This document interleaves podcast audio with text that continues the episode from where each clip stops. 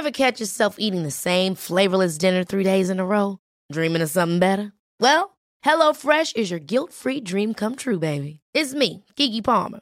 Let's wake up those taste buds with hot, juicy pecan-crusted chicken or garlic butter shrimp scampi. Mm. Hello Fresh. Stop dreaming of all the delicious possibilities and dig in at HelloFresh.com. Let's get this dinner party started.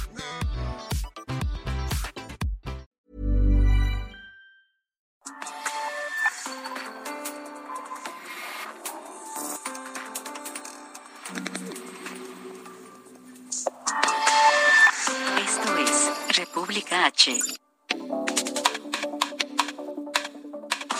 Muy buenas noches, bienvenidos a República H. Hoy es lunes, lunes 11 de octubre de 2021. Yo soy Alejandro Cacho y le agradezco que nos acompañe.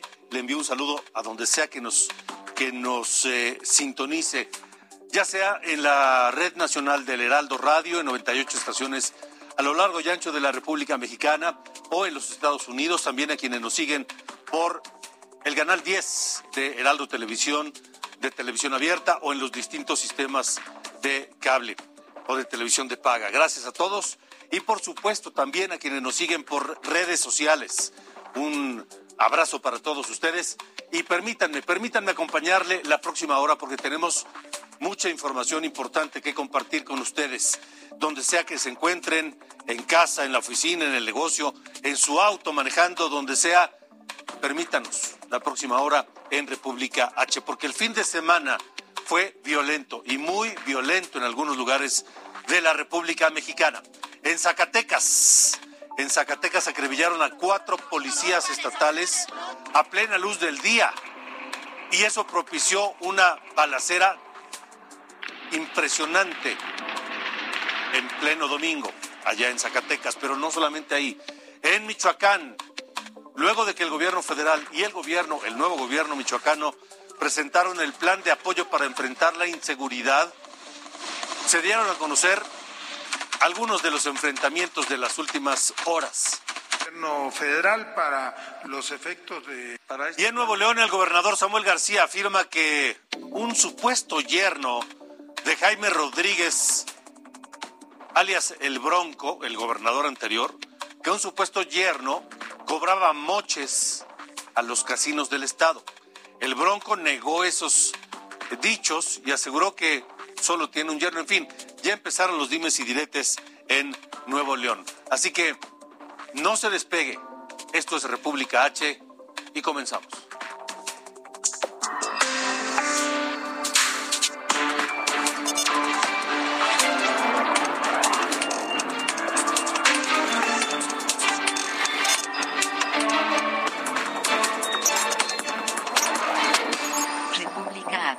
Con Alejandro Cacho.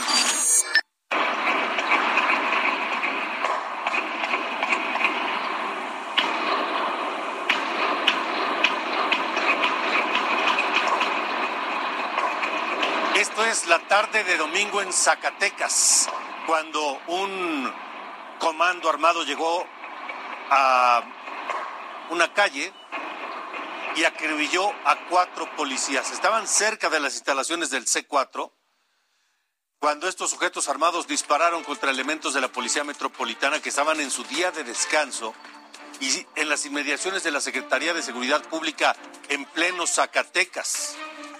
En la zona había presencia de militares y entonces vino una persecución y un tiroteo, el que escuchábamos hace un instante, cuando además vecinos, familias captaron esto justo también en las inmediaciones de un estadio en donde se llevaban a cabo partidos de fútbol de niños que fueron interrumpidos por las balaceras y los padres de familia y los niños se tiraron al suelo para protegerse. Oye, no, pero espérate. Pero ahorita no se paren, no se paren. No, no, no se paren, no se paren. Espérate, No se paren, tranquilos, tranquilos. Sí, no, no, no, espérate. Eso ocurría mientras las detonaciones continuaban. También en Zacatecas, pero en los límites con San Luis Potosí fueron liberadas 16 personas. Las, autoridades detuvieron a tres y les decomisaron un arsenal y aseguraron 43 vehículos, 43 vehículos. Durante el operativo murió un soldado y uno de los supuestos secuestradores, todo en Zacatecas, donde el gobernador David Monreal se comprometió a mejorar las corporaciones policíacas. Reconoció haber heredado un estado en descomposición social y prometió recuperar la paz social y la tranquilidad. Así lo dijo el gobernador David Monreal durante un acto de entrega de patrullas. A través de este acto, manifestar, acreditar mi compromiso de origen para la dignificación de los elementos en las corporaciones, con los municipios bajo el esquema de colaboración.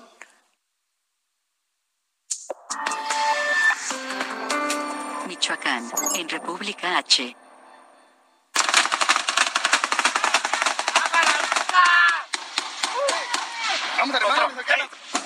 Esto es Michoacán y esto es lo que se vive día tras día, hora tras hora. Ahí nos pegaron. ¿Van a bajar a dónde? ¡Cúrate, cúrate!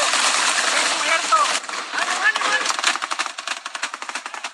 En la zona huacatera de Michoacán, cerca de Tinguindín, se reportó un enfrentamiento con armas de muy grueso calibre, como lo permite apreciar el sonido de las detonaciones. ¿Van a bajar a dónde? ¡Cúrate, cúrate! En las grabaciones aparecen personas fuerte armadas, fuertemente armadas con equipo táctico. En esa zona de Michoacán, desde hace varios meses se vive una disputa entre grupos de autodefensas e integrantes del cártel Jalisco Nueva Generación.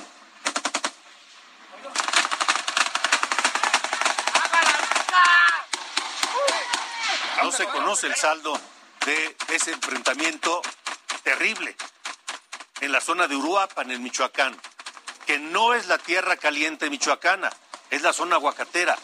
Pero en la zona de tierra caliente, las Fuerzas Armadas lograron replegar al cártel Jalisco Nueva Generación.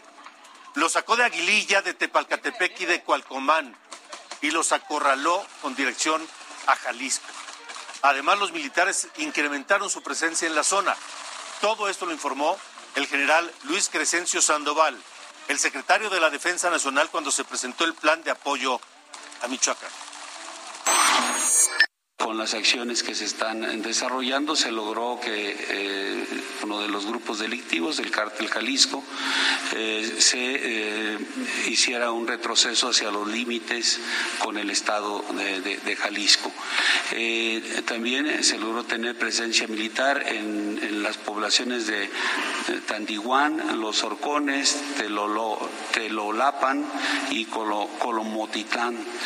Eh, fue importante tener eh, presencia militar en estas eh, áreas para obligar a los, grupos delictivos a, retirarse de, de- de ese terreno. Y mire, aquí en República H le hemos venido hablando de la guerra en Michoacán. Y cuando ha meritado el caso, hemos hablado del parte de guerra. Y tal vez para algunos suene exagerado, pero es un parte de guerra, porque lo que acabamos de escuchar es una guerra. Una guerra entre cárteles del narcotráfico y autodefensas. Y por otro lado, las fuerzas federales, el, el ejército, que también trata de replegar a este grupo de la delincuencia, como lo acaba de reconocer el general secretario de la Defensa Nacional. Eso, señores, aquí en China es una guerra. Hay batallas diarias, a veces durante varias horas al día, en distintos puntos de la geografía michoacana donde, según el gobierno federal, y dígame usted si esto no es una guerra, 17 mil elementos se integrarán al plan de apoyo a Michoacán. De ellos, 4 mil 400 pertenecen a la Secretaría de la Defensa Nacional. 4 mil más son elementos operativos de la propia Secretaría de la Defensa Nacional. Ahora, por parte de la Guardia Nacional, que sabemos que también depende de la Secretaría de la Defensa Nacional, 4.990 hombres. De ellos, 1.428 son operativos y de la policía serán 7.500 elementos más. En total, 17.000 para apoyar el restablecimiento de la paz en Michoacán. Una paz perdida desde hace algunos años, varios años ya, y que en los últimos meses se ha recrudecido como pocas veces lo hemos visto. Y las evidencias están ahí, los testimonios también, las muertes, los desplazados, las familias que han tenido que abandonar sus casas, sus pertenencias, su ganado, sus cosechas para salvar la vida. Y la pregunta es, ¿por qué se tuvo que esperar tanto tiempo para que llegara este plan de apoyo a Michoacán por parte del gobierno federal? ¿Por qué se tuvo que esperar tantos meses para que los michoacanos sintieran el respaldo de sus Fuerzas Armadas, de su ejército y de su Guardia Nacional? ¿Por qué? ¿Solo porque el presidente no se llevaba bien con el que era gobernador de Michoacán? Pues sí, esa es la respuesta. Solo porque el presidente López Obrador tenía como enemigo político a Silvano Aureoles, quien gobernaba Michoacán. Pero bueno, el propio presidente respaldó el plan de apoyo a Michoacán y aseguró que ahora sí garantizarán la seguridad de los michoacanos con programas distintos. Así lo dijo López Obrador. Vamos a garantizar la paz y la tranquilidad en Michoacán, sobre todo con los programas de bienestar, porque la paz y la tranquilidad son frutos de la justicia. O sea, otra vez los abrazos y no balazos, que no han funcionado.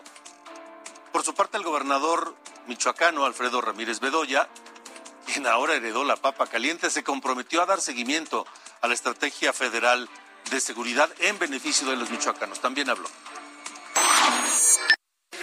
Establecer que eh, daremos seguimiento y trabajaremos muy de la mano con toda la estrategia del gobierno federal, con eh, los programas eh, sociales que se aplican en Michoacán, que se aplican de manera correcta y que seguiremos reforzándolos desde el gobierno del Estado para concretarlos en beneficio de las michoacanas y los michoacanos.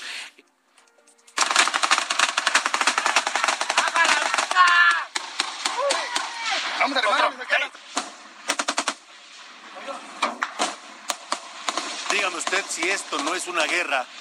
Entonces, ¿cómo lo podemos calificar? ¿Van a bajar a dónde? Si esto no es un conflicto armado intestino entre civiles en un principio, porque los grupos del narcotráfico son finalmente civiles y los grupos de autodefensa también son civiles. Si eso no es una guerra intestina, entonces ¿qué es? ¿Van a bajar a dónde? Que alguien nos lo explique.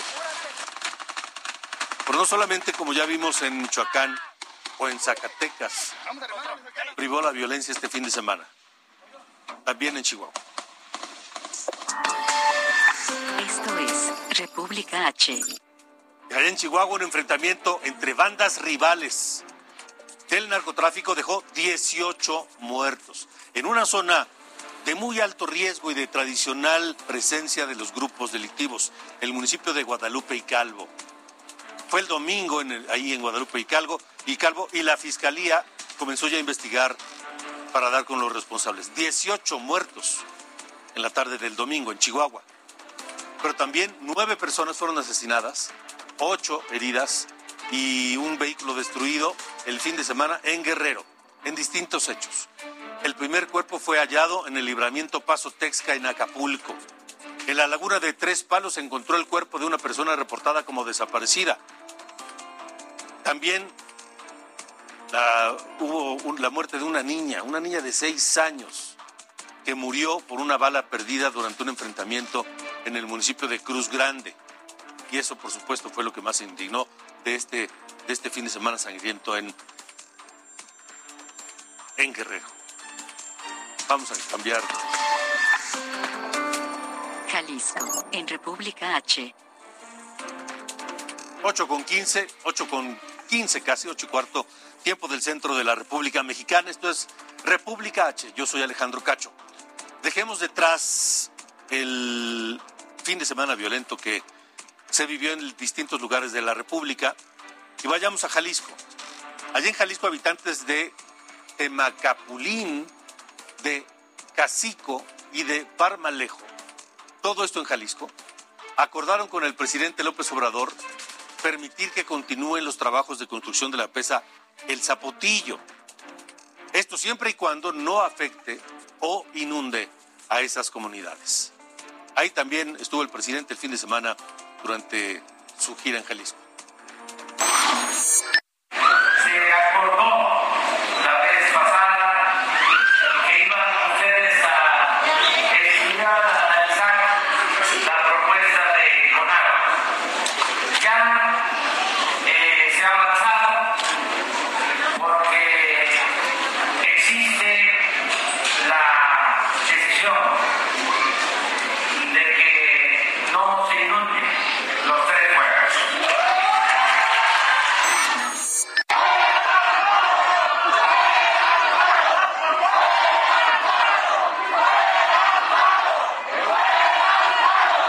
Fue como recibieron al gobernador de Jalisco en su propio estado, con gritos de fuera Alfaro y abucheos por algunos de los eh, pues, eh, personas presentes allí en Temacapulín.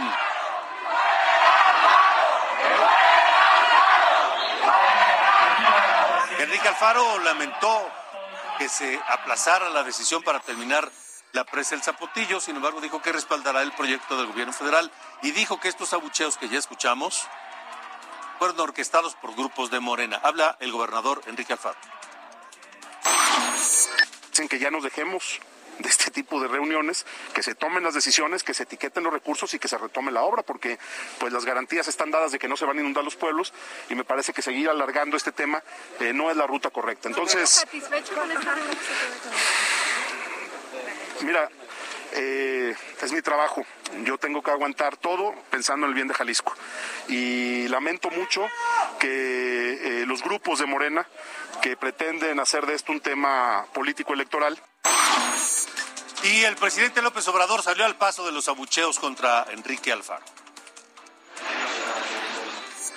mucho respeto, como lo merece el gobernador de Jalisco. Sí, sí, sí, porque ustedes son gente de buen corazón, ustedes son gente buena, ¿sí? Nada de odios. Nosotros tenemos que querernos mucho. Esto es República H. Tenemos que querernos mucho, dice el presidente. Vamos a Tula, en Hidalgo, donde los damnificados, a lo mejor ellos sí sienten mucho cariño, luego de que las autoridades federales pues no los han apoyado para regresar a sus casas, después de que lo perdieron todo. Y así como quiere el presidente que, se, que esta gente quiera a los demás. A un mes del desbordamiento del río Tula, explicaron que viven en albergues temporales y demandaron un apoyo económico porque perdieron absolutamente todo allá en Tula y nadie les ha dado respuesta. Y vamos a Colima, donde la tormenta tropical Pamela provocó fuertes aguaceros y varios desbordamientos. Vamos esta noche con nuestra compañera corresponsal Marta de la Torre. Te escuchamos, Marta. Adelante. La tormenta tropical Pamela ya dejó los primeros daños en Colima, con calles inundadas, derribo de árboles y desbordamientos de ríos, así como de una laguna. Aquí en la capital del estado se registró el desbordamiento del arroyo Manrique en la zona centro del municipio de Colima, donde los vecinos solicitaron el apoyo de las unidades sin que se confirmaran personas lesionadas. En la comunidad La Culebra, el crecimiento del nivel del arroyo seco en Cihuatlán ocasionó el desbordamiento del mismo y dejó incomunicada a toda la población, siendo siendo el único acceso por lancha desde Barra de Navidad. En la zona alta de Manzanillo, el puente vehicular que comunica al ejido El Huiscolote en Camotlán colapsó. En tanto, la Unidad Estatal de Protección Civil reportó que quedó obstruida la carretera Comala La Becerrera por el registro de derrumbes entre el kilómetro 19 y 21, por lo que se emitió una alerta a la población para que no se ponga en riesgo intentando transitar por la zona. En este mismo municipio, vecinos y autoridades confirmaron el desbordamiento de la laguna La María, localizada a 10 kilómetros del volcán de Colima. En la cabecera municipal de Minatitlán se reportaron múltiples encharcamientos, mientras que en Manzanillo hubo el derribo de varios árboles en calles y avenidas principales. Desde Colima informó Marta de la Torre. Gracias, Marta de la Torre. Y precisamente hay que tomar precauciones porque ahí viene Pamela y va a causar estragos en la zona del Pacífico, en la costa, incluso hasta Sinaloa y posiblemente la península de Baja California. Sara, dinos cómo va a estar el tiempo en las próximas horas. De acuerdo con el Servicio Meteorológico Nacional, la tormenta tropical Pamela podría convertirse en huracán categoría 1 en las próximas horas. Esto provocará lluvias muy fuertes en Jalisco, Nayarit Sinaloa, además de lluvias fuertes en Baja California Sur, Colima, Durango y Michoacán, con rachas de viento de hasta 60 kilómetros por hora. Las cifras COVID. en República H. Pues sí, ¿cuáles son las cifras? Avanza la vacunación de niños, sí, lento, lento. Es increíble que mientras en otros países del mundo se está hablando ya de la vacunación contra el COVID a niños de 5 años de edad, aquí estamos debatiendo todavía si hay que vacunar a los niños. No se ponen a pensar, parece que es muy difícil imaginar que es precisamente hoy los niños y el regreso a clases uno de los focos de, de- de contagio más importantes. ¿Por qué? Porque los niños, sobre todo los más pequeños, los de kinder o los de primero, segunda de primaria, están acostumbrados a tener mucho contacto físico, a abrazarse, incluso a besarse, a compartir lo que comen. Y así es como se propagan todas estas enfermedades, las gripas, etcétera, y por supuesto, el coronavirus. Y luego estos niños llevan el virus a sus casas. Entonces, ¿a quién tendríamos que estar vacunando hoy? Por supuesto a todos, pero también a los niños. Parece que a López Gatel le cuesta mucho trabajo imaginar eso. Parece que a Jorge Alcocer, el que oficialmente cobra como secretario de salud, pero que la verdad es que no sirve para mucho, pues tampoco, tampoco tiene vela en el entierro. Y mientras tanto, como ocurre cada semana, al inicio los números son bajos. Esperemos al miércoles o por ahí para ver la realidad, porque la vacunación para los niños avanza lento y los contagios de COVID en las escuelas a los alumnos que regresaron a las clases están aumentando. La Secretaría de Salud, en las últimas 24 horas, México sumó 2.007 nuevos casos de contagios COVID y 141 defunciones. Vacunaron a los primeros 50 niños amparados en Yucatán. Los menores de edad recibieron la dosis Pfizer en el Hospital Regional Militar. Hay más amparos en proceso, por lo que pronto se darán nuevas fechas de vacunación. Nuevo León comenzó el registro para vacunar a niños con enfermedades genéticas, cardíacas, crónicas y neurológicas. La Secretaría de Salud avisó que será mediante una plataforma web solo para el Estado. Aunque ya se tiene un registro a nivel federal, Nuevo León lo hará como obligación estatal. En tanto, en Michoacán se registraron 180 nuevos casos de COVID en estudiantes, además de 94 docentes. Según la Secretaría de Educación, el nivel medio superior es donde más contagios hay. Esto a pesar del bajo porcentaje de alumnos que regresaron a las aulas. También en Michoacán hoy regresaron a clases presenciales 300.000 alumnos de 11 municipios. Al retorno se sumaron siete universidades del estado.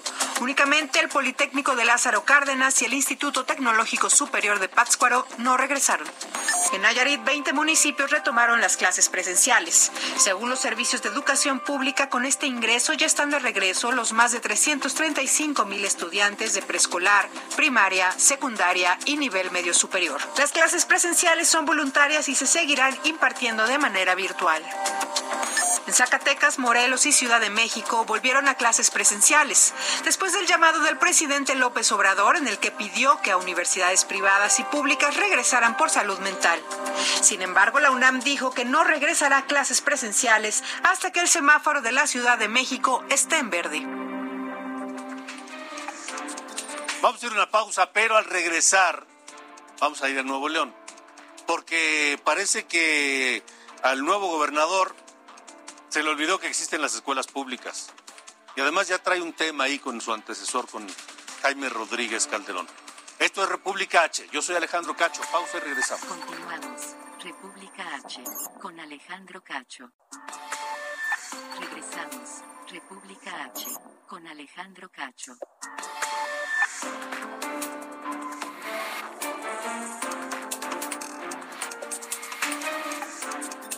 El Heraldo Media Group y Fundación CIMA te invita a cuidarte. Tres minutos al mes se suman años de vida. Palpa tu pecho en movimientos circulares usando tres dedos para detectar bolitas. Y levanta el brazo a la altura del hombro y revisa la axila. Si detectas alguna irregularidad, consulta a tu médico y no olvides hacerte una mastografía. Hazlo bien, mano al pecho.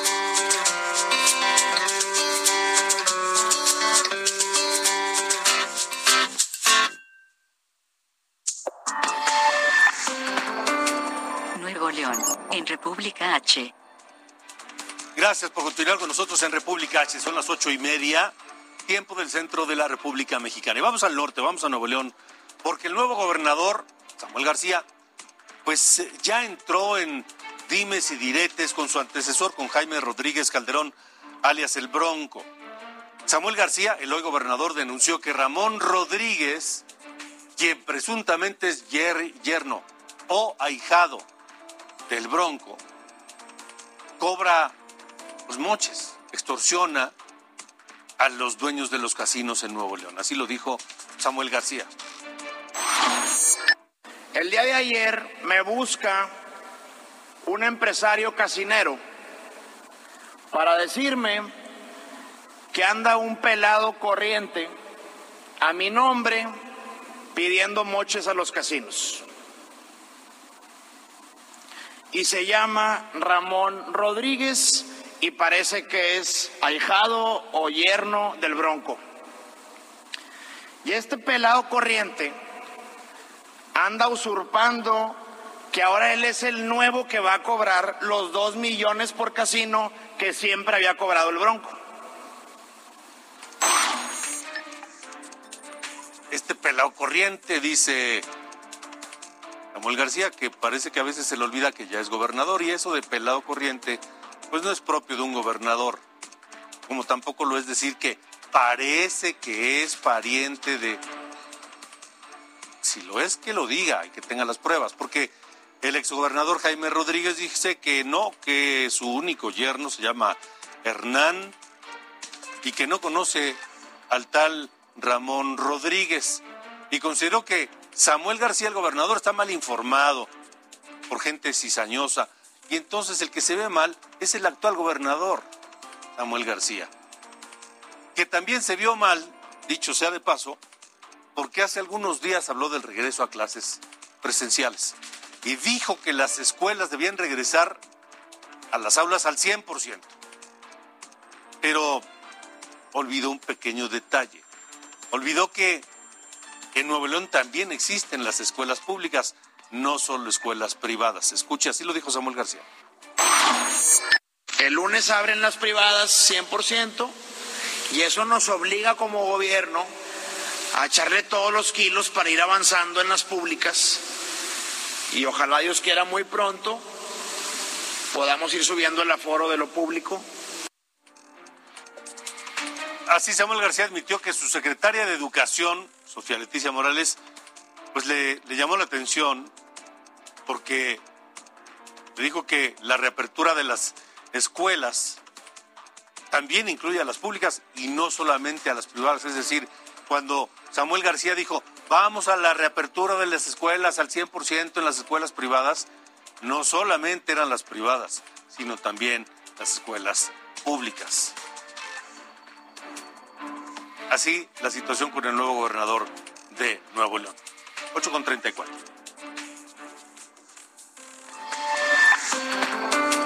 Chiapas, en República H. Y a la serie de problemas que le hemos relatado aquí en República H que enfrenta Chiapas y los chiapanecos finalmente, se suma uno. Se suma el de los transportistas que protestaron por horas contra una nueva ley de transporte. Nuestro corresponsal José Eduardo Torres nos tiene los detalles. José Eduardo, ¿cómo estás? Alejandro, qué gusto saludarte. Esta vez no fueron los migrantes los que bloquearon calles en Tapachula y otros municipios de la frontera sur.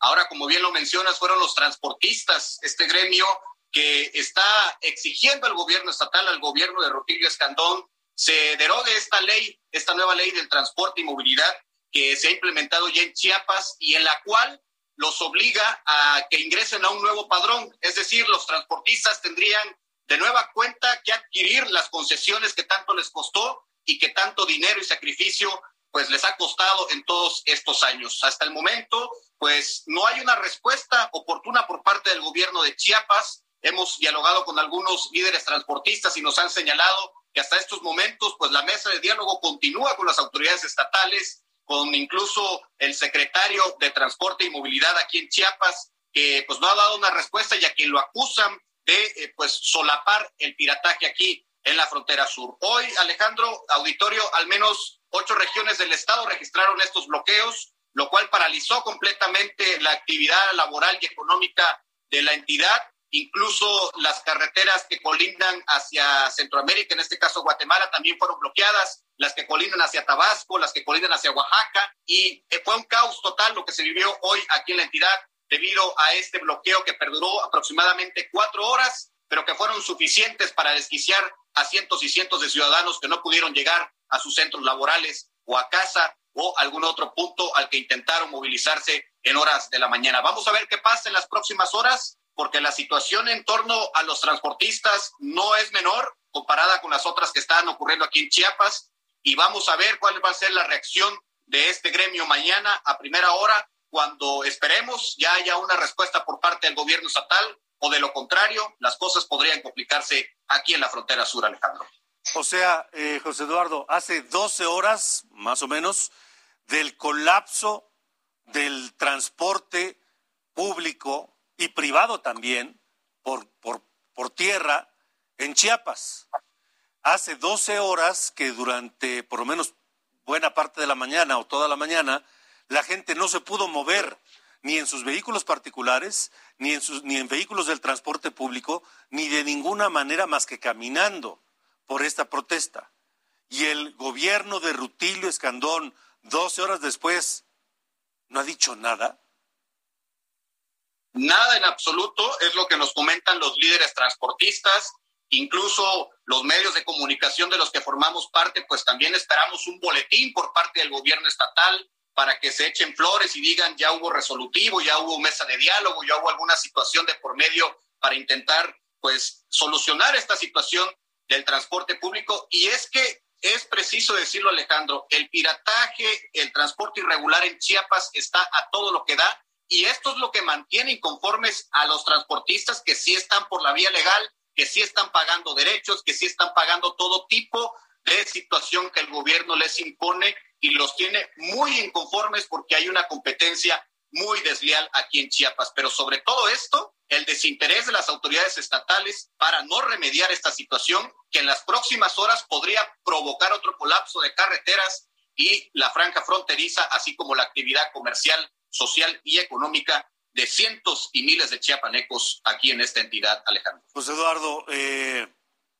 el pirataje, el transporte pirata, pues también es solapado por las autoridades estatales, ¿no?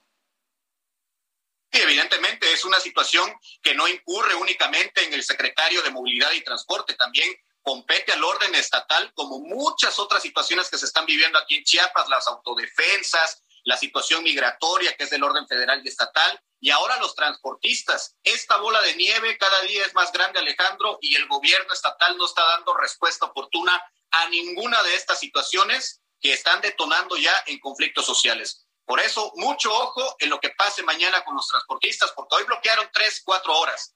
Mañana, si no hay respuesta a las minutas de trabajo que ellos están pidiendo con el gobierno estatal, esto puede estallar en un conflicto social muy fuerte porque es un gremio bastante, bastante aliado aquí en Chiapas, Alejandro. O sea, en el, después de esa protesta esta mañana, durante el resto del día, ni siquiera se reunieron. Hay una reunión, hay una reunión entre líderes estatales del transporte público, pero a esta hora no hay un pronunciamiento oficial por parte del gobierno de Chiapas y también los transportistas están a la deriva, están esperando que haya una respuesta. Ellos tienen una pequeña aspiración de que pueda haber una respuesta esta noche por parte del gobierno estatal, pero ya se prolongó mucho tiempo, ¿no crees Alejandro? Ya son muchas horas para no decirle a los transportistas, vamos a solucionar esto de alguna u otra manera. Por lo pronto el gobierno de Chiapas dice, la ley de transporte nueva que está solapando al pirataje no se va a tirar porque hasta este momento sigue en la misma postura el gobierno de Rutilio Escandón. ¿Y qué dicen los chiapanecos? Los chiapanecos de a pie, los que se ven afectados por estos, por estos eh, bloqueos, los que viven de su negocio honestamente o trabajan en alguna empresa, o qué, qué dicen de la inacción en muchos sentidos y frente a muchos problemas del gobierno de Rutilio Escandón pues hay descontento generalizado por parte de los chiapanecos aquí eh, en varias regiones de la entidad, porque no solamente fue la región Soconusco, que es la que colinda con Guatemala, también fue la región Selva, región Altos, eh, la meseta comiteca Tojolabal, todas las regiones económicas de aquí de Chiapas hoy estuvieron paradas por esta situación de los transportistas que exigen se atienda la cancelación de la nueva ley de transporte. Pero el malestar es generalizado todos están en la misma situación de que Rutilio Escandón debe poner énfasis a ese tipo de situaciones porque ya está eh, la lista del tema migrante, la lista también de la situación de damnificados o afectados por desastres naturales. Ahora se suman los transportistas y hemos tenido más situaciones aquí en Chiapas que se están reflejando en un malestar generalizado que hasta el momento no es atendido. Para, para muestra un botón, las autodefensas que siguen controlando varios municipios de Chiapas y que hoy, pues a esos municipios no llegaron los bloqueos porque ya estaban bloqueados estos municipios. Entonces es una situación bastante complicada aquí en Chiapas y la ineficacia también por parte del gobierno estatal que se está viendo a todo lo que da Alejandro. José Eduardo Torres, gracias por el reporte muy completo y le estaremos, eh, por supuesto, dando seguimiento también a este problema ya en Chiapas. Gracias y buenas noches. Pendientes, Alejandro, buenas noches. Buenas noches. ya que, ya que estamos... Quintana Roo, en República H. Le decía que ya que estamos en el sureste, vamos a Quintana Roo, porque allí estuvo el presidente de Morena, Mario Delgado. Y Quintana Roo es uno de los estados que tendrá elecciones el próximo año y ya estamos por iniciar la ruta 2022 aquí en Heraldo Media Group. Y Mario Delgado habló de la candidatura para el gobierno del estado de Quintana Roo y cómo se definirá. Escuche a Mario Delgado. En noviembre de próximo mes de noviembre vamos a abrir la convocatoria y vamos a ver quién se inscribe, quién levanta la mano para participar en la encuesta que va a definir al candidato o candidato. La zona tiene más de 140 propiedades en el estado y en el estado de Yucatán. ¿Sabe Morena de las propiedades que tiene este empresario? Nosotros vamos a abrir la convocatoria y vamos a ver. Bueno, así que se supone que en un mes probablemente se sepa ya quién podría ser el candidato de Morena o candidata de Morena a gobernador de ese propio estado de Quintana Roo. Y ya que hablamos de esto, vamos con nuestro corresponsal allá en Quintana Roo, Alejandro Castro, porque parece que siempre no se va a ampliar el periodo del próximo gobernador. Alejandro, buenas noches. ¿Qué tal, Alejandro? Muy buenas noches. Eh, efectivamente, comentarte que el viernes pasado, 8 de octubre, concluyó el plazo para hacer modificaciones a la ley electoral de Quintana Roo previo a los comicios de 2022, por lo que se quedó en el camino la iniciativa que proponía ampliar el periodo de la próxima gubernatura. La propuesta fue presentada el pasado 22 de septiembre por el diputado Carlos Hernández Blanco del Grupo Parlamentario del PRI. Esta iniciativa planteaba modificaciones a la ley para cambiar las disposiciones aprobadas en 2017 para la homologación de las elecciones. La reforma que se hizo en 2017 estableció que a fin de llevar a cabo las votaciones a gobernador y a presidentes municipales en una misma jornada electoral, el periodo de la próxima gubernatura será únicamente de cinco años para empatar los comicios en 2027. No obstante, el diputado Hernández Blanco propuso ampliar el periodo a una, un año más de 2022 a 2028 para luego tener un periodo de dos años y empatar las elecciones hasta el 2030. El legislador alegó que se buscaba ampliar el periodo ante los retos que supone la, la recuperación económica perdón, por la pandemia del COVID-19. Sin embargo, mencionarte, Alejandro, que la iniciativa fue severamente criticada por cámaras empresariales y organizaciones de la sociedad civil. Eh, Luego de la presentación, el documento fue turnado a las comisiones de puntos constitucionales, anticorrupción, participación ciudadana y órganos autónomos para su análisis y discusión.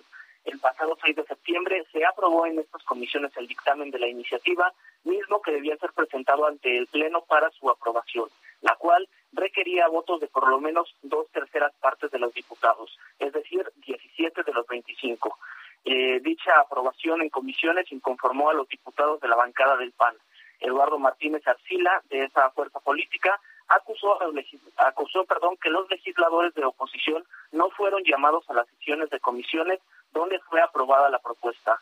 Entre el conflicto, la Junta de Coordinación Política votó por desechar el dictamen luego de que la bancada de Morena desistiera del respaldo a la misma y al estar en el límite establecido al estar, perdón, fuera del límite establecido por el Instituto Electoral del Estado de Quintana Roo, que prohíbe hacer modificaciones a la ley nueve meses antes de la jornada electoral.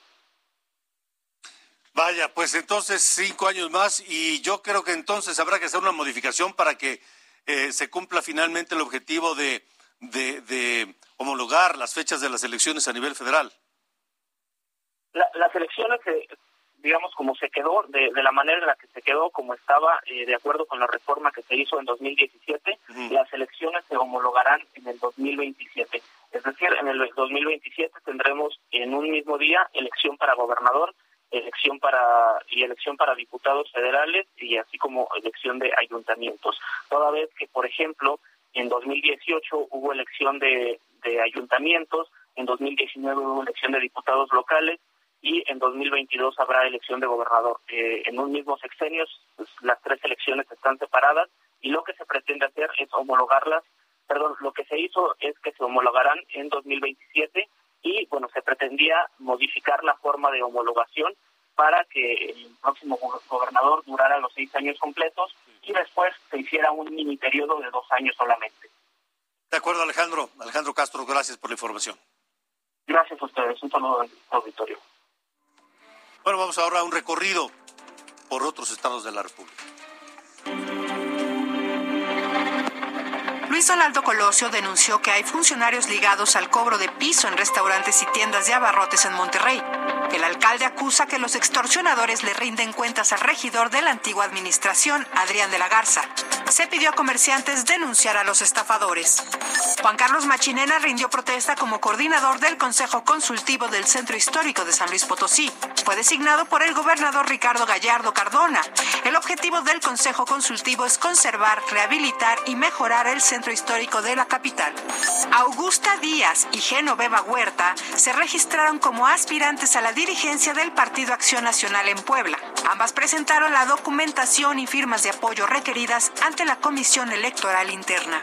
Sentenciaron a un año de prisión preventiva al exsecretario de Finanzas de Javier Duarte, Antonio Gómez. Está acusado de abuso de autoridad, incumplimiento de un deber legal y desvío de recursos. Fue detenido la semana pasada en Veracruz. Entregaron 40 cámaras corporales a policías del Estado de México. Están destinadas para uso de la Unidad de Asuntos Internos. Servirán para evitar actos de corrupción. El equipo está diseñado para uso rudo, cuenta con una visión nocturna y video en alta resolución.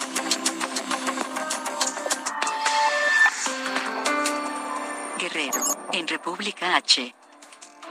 Son las 8.48 y le hemos comentado aquí en República H la situación difícil incluso de prácticamente quiebra de varios gobiernos, tanto estatales como municipales. Uno de ellos es el de Acapulco, donde incluso en la toma de protesta de la hoy presidenta municipal Adelina López, pues se lanzó duras críticas contra su antecesora. Bueno, pues ahora se sabe que la presidenta municipal Adelina López, la actual, y sus funcionarios de primer nivel no cobrarán sus sueldos en este mes de octubre. Su primer mes de sueldo no lo van a cobrar. ¿Por qué? Porque Acapulco tiene una deuda de 280 millones de pesos que heredó del gobierno anterior de Adela Román y esa deuda es con el SAT, ni más ni menos. Y por ello deberán pagar solo en octubre 54 millones de pesos y por pagar esos 54 millones de pesos no alcanzará para que le paguen tanto a la presidenta municipal como a los funcionarios de primer nivel en Acapulco.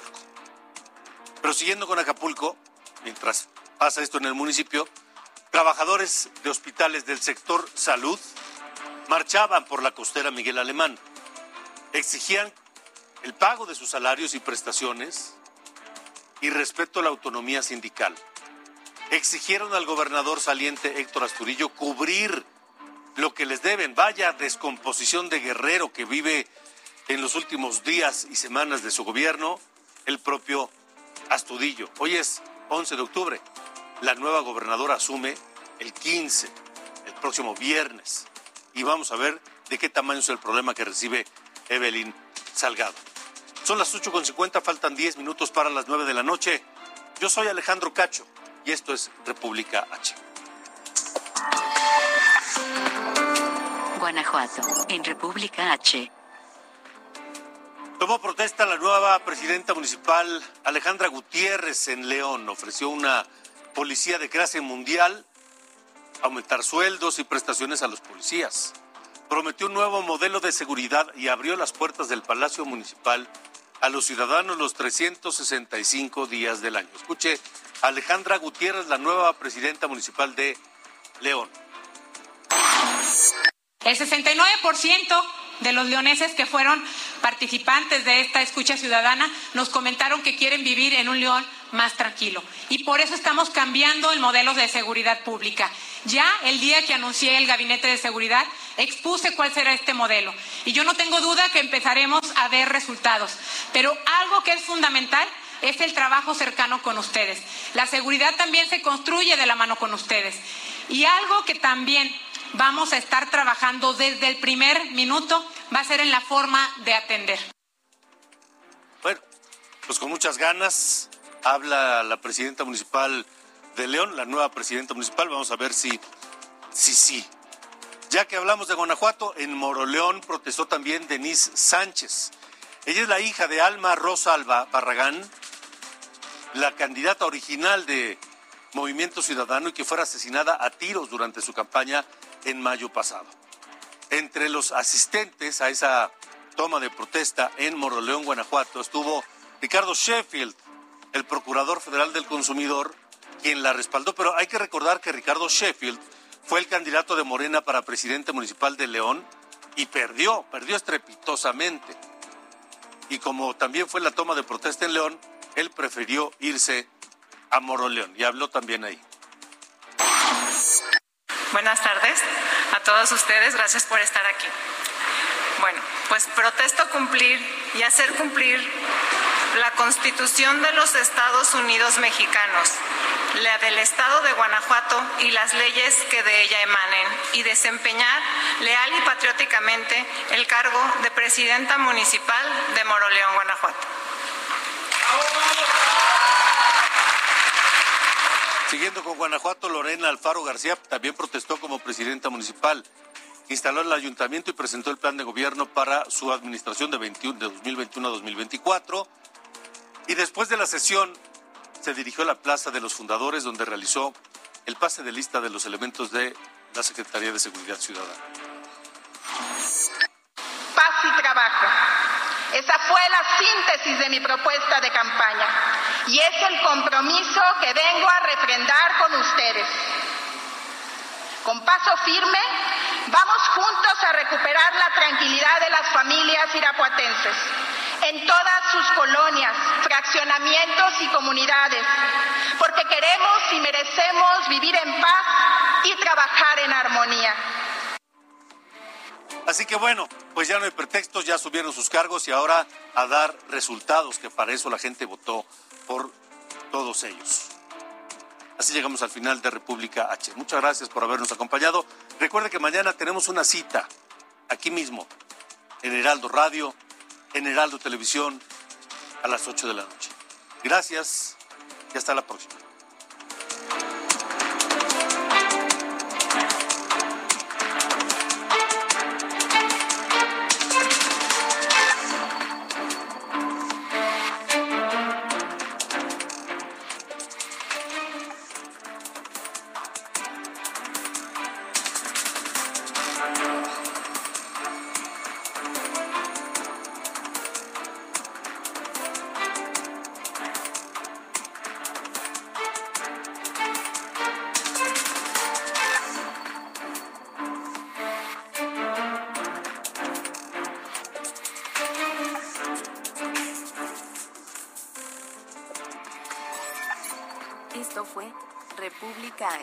Alejandro Cacho.